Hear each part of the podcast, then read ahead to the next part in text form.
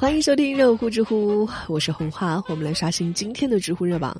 知乎热榜第一名，国家卫健委将新型冠状病毒肺炎更名为新型冠状病毒感染，实施乙类乙管。这意味着什么？有哪一些信息值得我们去关注？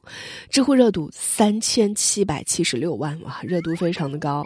经常看新闻的朋友可以领会到一句话，就是字越少，事儿越大。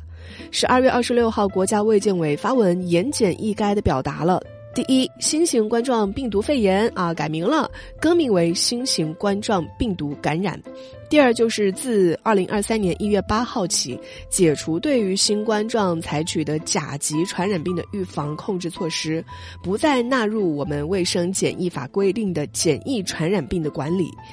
哎，什么意思呢？我们一条一条来看哈。我们先来看改名这个事儿吧。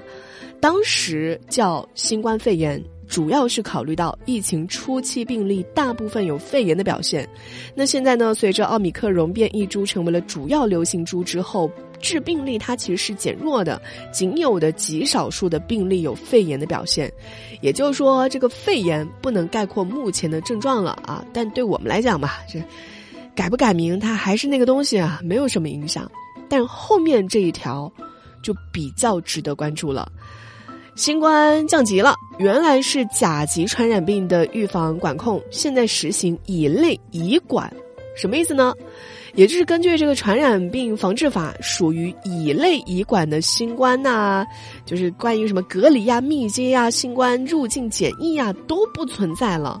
目前确定是对新冠病毒感染者不再实行隔离措施，不再判定密接接触者。不再划定高低风险区，也不再对这个入境的人员还有货物，采取到这个检疫传染病管理措施等等，也就是咱们出入境自由了。如果说之前的二十条还有新十条是宣布了新冠的政策性结束的话，这则通告基本上是宣告了社会性结束。所以呢，大家哈保重身体啊！这红花作为刚刚从这个羊圈里爬出来的女人，这还带着一点这个感冒的症状呢哈，想要对大家说，对于新冠，哎，不要夸大，也不要轻视啊！确实是一个比较难受的病，但也是诸多疾病之一，没有什么毁天灭地的能力。昨天呢，我美丽还有马老师在正在开会，录了一期我们这个。新冠啊，生病期间的一些心得，一些这个我们治疗的一些感受，大家可以去正在开会收听最新一期的节目。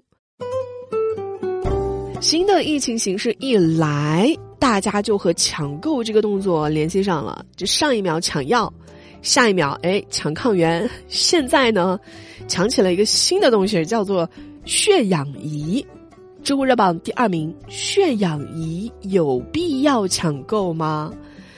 血氧仪现在是卖断货了哈，原价几十、一百出头的血氧仪，你现在涨价好几百，你才能从黄牛的手中买到，啊，主要还是你买不着。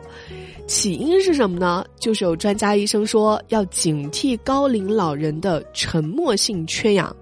什么叫沉默性缺氧？就是老人啊，老年病人送医的时候为时已晚，因为他们对于缺氧反应迟钝，甚至感受不到这个胸闷、呼吸困难之类的，那就需要血氧仪来实时的监测一下。再加上之前的三月份，国家卫健委是印发的资料显示，判断成人或者儿童重型。就是得新冠重型的一个指标之一，就是在静息的状态下，也就是说，嗯，躺着的啊，不运动的状态下，吸空气时候的止氧饱和度小于等于百分之九十三啊，就可能是属于这个新冠重型的病例了。于是呢，血氧仪这个测量仪器就成为了新的爆款，大家觉得要买一个放在家里备用。那。到底有没有必要购买呢？首先，出现沉默性缺氧的患者，必然是要满足身体高度缺氧，还有身体感受十分迟钝这两个条件。那满足这两个条件的，他几乎都是老年人。啊，可能都是八十岁以上的老年人，而且呢，通常患有严重的心肺疾病。从这个绝对数量来看，是一个非常非常非常小众的群体。当然，如果说你家里有这样的老人，准备一个没有问题。但是呢，对于我们大多数的家庭来说，确实是没有必要去购买的，因为我们真的出现这个脂氧饱和度低。身体是会告诉我们的啊，身体会出现胸闷呐、呼吸急促啊、呼吸困难这些症状。此时呢，你再去测量什么血氧浓度，意义已经不大了啊，测不测你都得去医院了。这个就像抗原测新冠一样，能否测出自己已经感染新冠，已经是在发烧之后的事情。而在那之前，我们的身体已经告诉我们答案了，你就按这个专家的建议啊，该吃布洛芬的吃布洛芬啊，吃点感冒药的吃感冒药。所以大家没有买到也不要恐慌啊，咱们也不要跟风去囤一堆的东西，真正能够派上用场的或许就是微乎其微。这个时候呢，我也正好就是想说一说，就咱们也反思一下，这一波又一波的抢购的热潮，这究竟是自然形成的，还是也有人为推动的成分呢？一种商品被抢购，必然是会让一些商家赚得盆满钵满，所以也是希望有关的监察部门能够睁大眼睛，加大监测和干预的力度，在这种非理性的抢购热潮，啊之前你就果断的出击，可以维护好市民的利益和市场秩序。最后，咱们再来看一个因为用词不恰当而引起民愤的事情。知乎热榜第三名，火化厂通报称再创佳绩引质疑。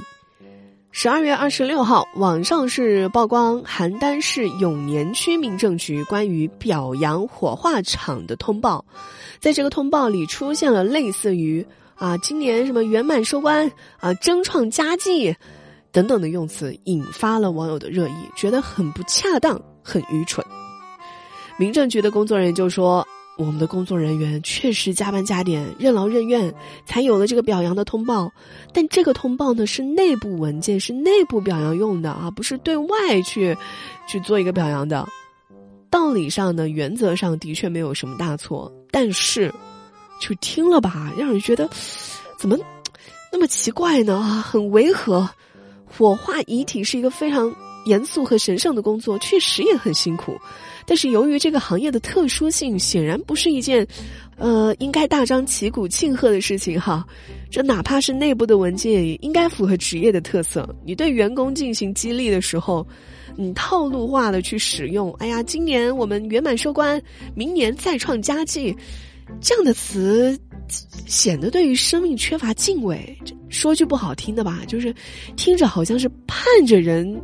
离世一样，火化场能够有更多的业绩一样。如果说你能够用继续尽职尽责完成工作，持续提升服务品质，这样的话是不是看着就没有那么刺眼？说到底啊，心是没有坏心，就写公文的这工作人员，这撰文能力有待提高。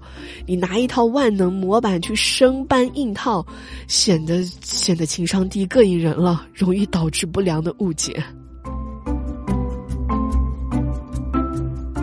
好啦，今天的热乎知乎就到这里，我是红花，我们明天再见喽，拜拜。